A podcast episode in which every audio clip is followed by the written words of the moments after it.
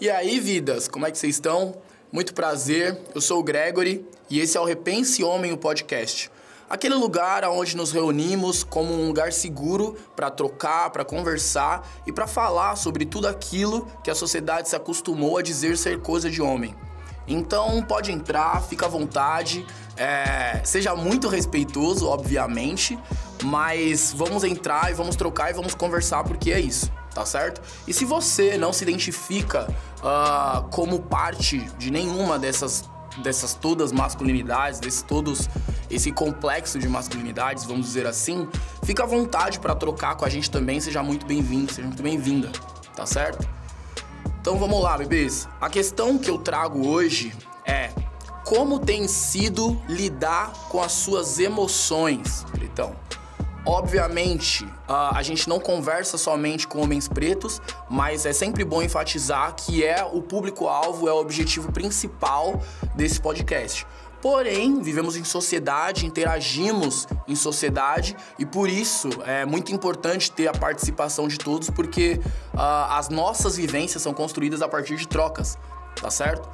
Uh, e aí, além disso, é sempre bom dizer também, né? Eu, Gregory, eu não sou é, perfeito, não sou nenhum cara, não sou Superman, não sou nada disso, não sou príncipe encantado. Pode abandonar essa ideia, não me coloca nesse lugar.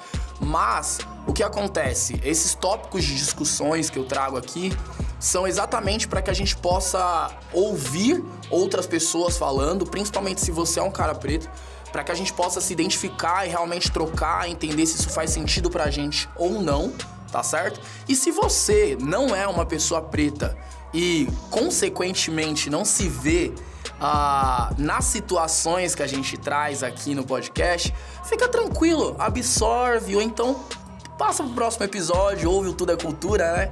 Fica tranquilo, tá certo? Não precisa é, se exaltar, falar que é mentira só porque você não teve essa experiência. Obviamente, pelo fato de você não ser uma pessoa preta, provavelmente. Um, mas vamos lá. Como que tem sido falar sobre as suas emoções nesses últimos dois, três anos que estamos? É, por que, que eu trouxe esse episódio? Por que, que eu trouxe esse tema?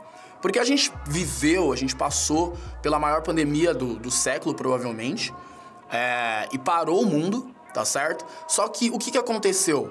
Por ser um evento, né, que marcou, querendo ou não, a nossa geração, foi um ano, dois anos que a gente passou em situações que não estávamos preparados, isso consequentemente deixou marcas. Porque tudo aquilo que a gente vivencia deixa marca, se torna uma lembrança.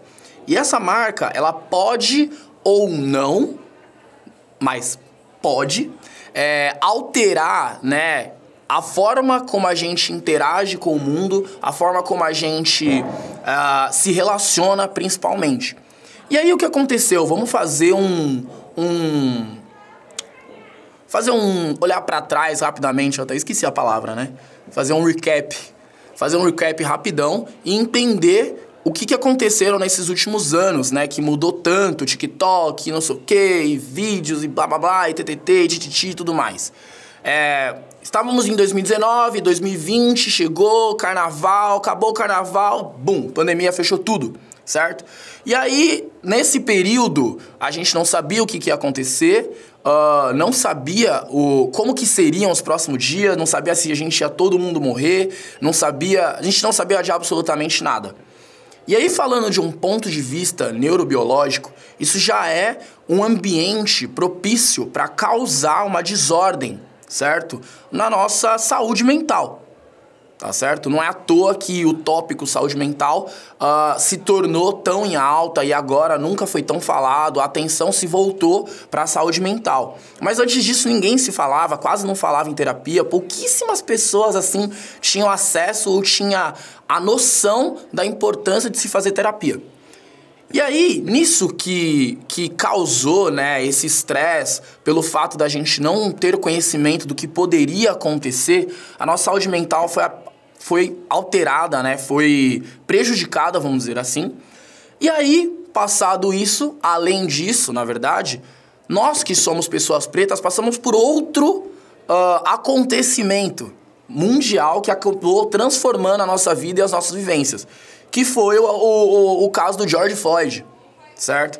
Então vamos parar para entender mais ou menos o que aconteceu nesses dois contextos. Estávamos na maior pandemia do século, onde todo mundo fechado dentro de casa, ninguém podia sair, a gente tinha limitações de interações, de relação, de relações. E aí, lado a lado a isso, aconteceu algo que parou o mundo e voltou os olhares para o assunto raça, tá certo?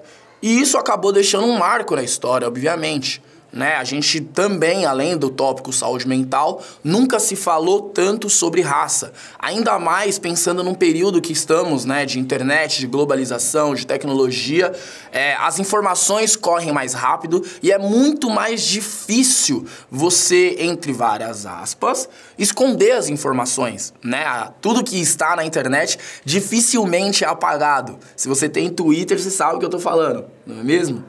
Então, Uh, nesse período, começou-se a falar muito sobre raça, entender os contextos raciais em vários, em vários aspectos, isso lá nos Estados Unidos, no Brasil, no mundo inteiro, certo? E aí muita gente passou a mergulhar e a entender melhor Uh, do que se trata esse assunto, do por que, que a gente está falando agora, será que realmente ainda existe racismo no Brasil e tudo mais, e toda aquela parafernália, toda aquela é, esculhambação que a gente já sabe. Beleza. E aí o que acontece? Nesse período, muitos de nós, pessoas pretas, passou a se entender enquanto indivíduo. Veja só, estamos falando de três anos atrás. Três anos atrás. Três anos que grande parte de nós passou a se entender enquanto indivíduo, enquanto um ser humano preto, num ambiente, num mundo onde você é diferenciado sim pela cor da pele. Óbvio que muitos de nós já sabia desse contexto, mas mesmo os que já sabiam, os retintos, né, vocês mesmos, bebês, nós, é, até mesmo esses que não sabiam, que sabiam na verdade desse contexto, não tinham ideia da profundidade que se é falar sobre raça tá certo? E aí, quando a gente está falando sobre raça nesse contexto pandêmico, a gente lembra lá que a gente estava falando de saúde mental? Então, peraí, se a gente vai começar a falar de raça, a gente vai ter que olhar a raça em todos os contextos, principalmente na saúde mental, certo? Só que além da saúde mental, a gente tem, né? Uh, a gente tem as nossas emoções, a gente tem as nossas relações, a gente tem o, o meio ambiente que a gente vive, a gente tem um contexto histórico no Brasil que é uma bagunça, né? A história é completamente mal contada, cheio de fragmentos, cheio de partes faltantes. Tem lugares que você precisa cavar, é, é, escavar realmente, uma, quase que um, um, um experimento arqueológico para conseguir encontrar as informações verídicas. E, e tudo isso no meio de uma pandemia né? Que é tão bizarro. E aí, para pra pensar comigo, Pretão. Vamos lá entender esse, esse recap todo, todo esse contexto que a gente trouxe dos últimos três anos. Se você não se entendia enquanto pessoa preta, ou se você se entendia enquanto pessoa preta, mas você não tinha conhecimento dos, atravessamentos, dos atravessamentos que te passavam, uh, da forma como as pessoas te olhavam, da forma que isso te atravessa, é, a questão dos seus pais, a questão da sua família. Até hoje a gente vê pais e mães é, discutindo, né? Pessoas mais velhas que, que realmente não conseguem entender o porquê da gente cobrar, o porquê da gente é, exigir tanto essas mudanças. Até porque as pessoas, essas pessoas, né, eu falo isso pela minha mãe mesmo. Eu tive uma conversa com a minha mãe esses dias que foi um tanto interessante, que inclusive eu vou trazer aqui pro podcast. É... E ela tava falando que, tipo assim, ah, meu, eu passei 40 anos da minha vida, 50 anos da minha vida vivendo assim, X.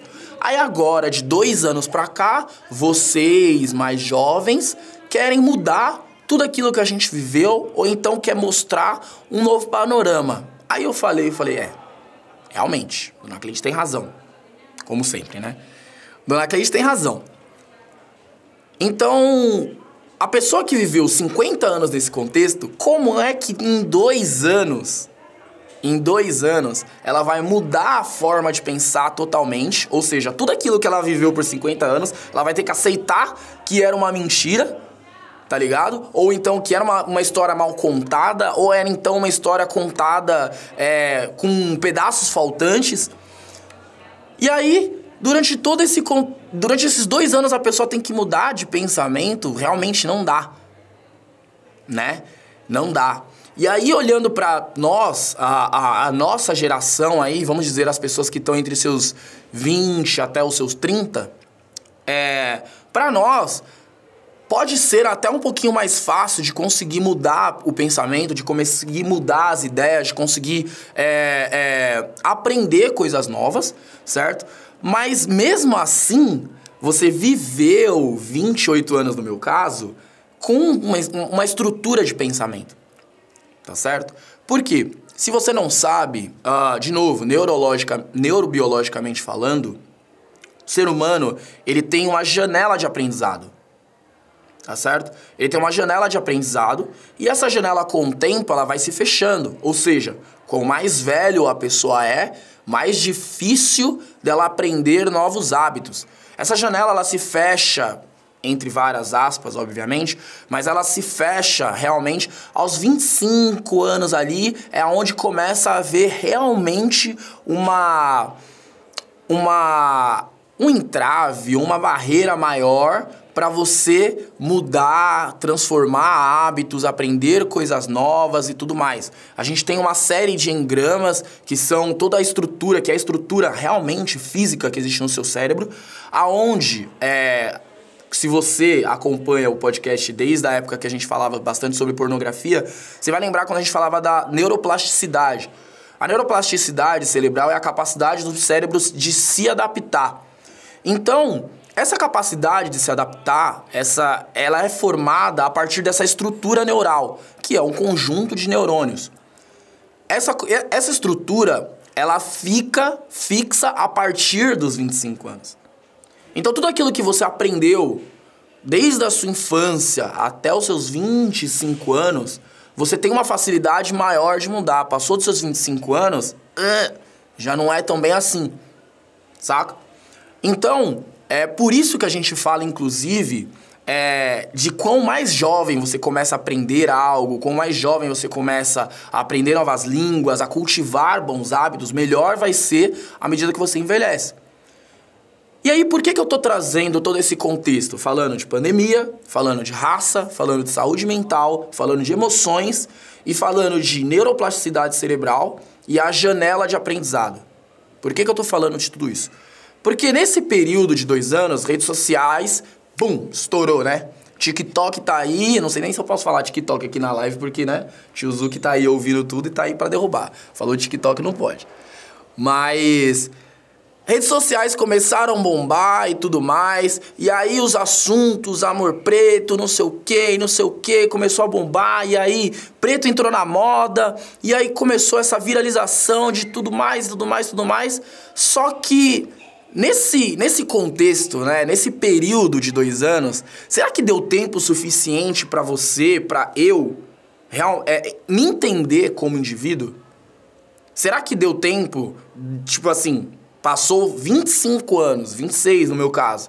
E aí, em dois anos, você acha que deu tempo para você reaprender a forma como você fala sobre as suas emoções? Será que deu tempo de você reaprender a forma como você se relaciona com outras pessoas, a forma como você se relaciona com a sua família e se entendendo como pessoa preta? Será que deu tempo? Em dois anos? Três anos? Eu acho que não, né? Então, é, esse episódio é justamente para a gente parar e, e pensar que as redes sociais elas influenciam sim os nossos comportamentos e tudo ficou muito rápido, tudo ficou muito visual e tudo também ficou muito idealizador. Né? Todo mundo com essa noção de vida perfeita e tudo mais. Tem até aquele texto que a, a, a Ariane. Beijo, bem, te amo, viu? Ariane Quanzatema, amigaça, colocou no, no Instagram esses dias que rede social não é vida real.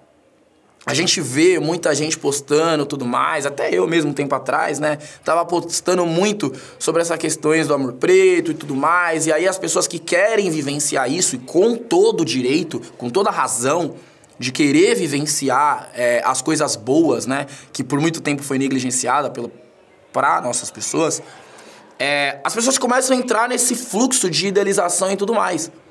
E aí acaba gerando também a frustração. Porque você viveu 20 e poucos anos de uma forma, 10 anos talvez, ou 40 anos de uma forma.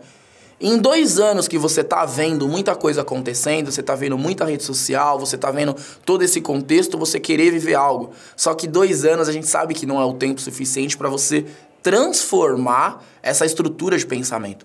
Principalmente se você é uma pessoa que já fechou essa janela de aprendizado. Tá certo? Então, esse episódio, ele é novamente uma forma da gente entender esse contexto que a gente uh, está vivendo agora, né? Que é o período pós-pandêmico, se é que a gente pode dizer um pós. E a gente alinhar as nossas expectativas quanto à nossa realidade, a realidade das nossas pessoas. Tá ligado? Porque é isso, muitos de nós nem sabem o que é ter um pai em casa. Muitos de nós não sabem o que é ser um pai, o que é ter um pai. Tá ligado? Muitos de nós nem sabia que deveria se preparar para ser pai, independente se quer ou não. Saca? Então, é, esse episódio é uma forma da gente começar a alinhar as nossas expectativas enquanto homens, certo? Enquanto pessoas pretas nessa sociedade, entender toda a história de vida que a gente passou, porque tem aquele ponto, né? A, a gente precisa conhecer a nossa história, porque a gente realmente não conhece a nossa história. E, e é interessante falar disso, porque nas últimas. No último mês do ano, acho que em dezembro, eu andei perguntando para algumas pessoas, e você sabe que eu tô falando de você? se você está assistindo. Andei perguntando para algumas pessoas assim, mas vamos lá, o que, que você sabe da história do Brasil? A história do negro no Brasil?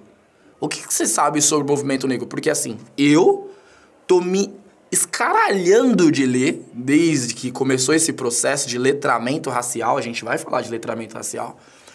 Mas ainda assim, tem muita coisa que eu não entendo, muita coisa que eu não consegui mudar, muita coisa que eu falo assim, eita, nossa, eu devia, ó, Tá ligado? Então, assim, será que deu tempo mesmo de você passar por todo esse processo para realmente estar saudável o suficiente o quanto a gente deveria ser emocionalmente falando, certo? Para se cobrar de certas coisas? Óbvio, Óbvio que isso não é passar pano é, ou justificar é, erros e entre ah e blá blá blá blá blá blá blá blá. Não é uma forma de justificar, é uma forma de entender. Tá ligado? Porque quando a gente entende é, aonde estamos, a gente alinha expectativa, a gente consegue saber para onde a gente pode ir. Porque se a gente está em um lugar que é fantasioso, a gente vai começar a imaginar um outro lugar que é fantasioso e fantasia não é realidade.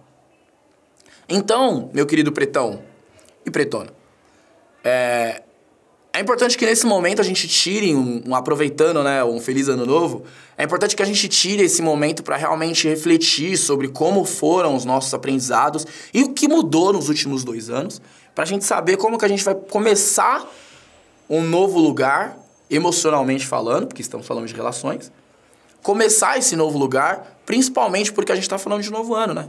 Novo ciclo. Sacou? Então é isso, bebês. Por hoje é só. Muito obrigado. Não esqueça de, de compartilhar, de seguir lá nas redes sociais. A Bolt Gregory, a, a Bolt.gregory mudou, né? Se você não sabia, mudou. A Bolt.gregory, a Bolt Gregory, em todas as redes sociais. Não deixe de compartilhar esse vídeo ou esse podcast com as pessoas que você acredita que deveriam ouvir isso. E aquele beijo, aquele abraço e até a próxima. E é isso. Falei.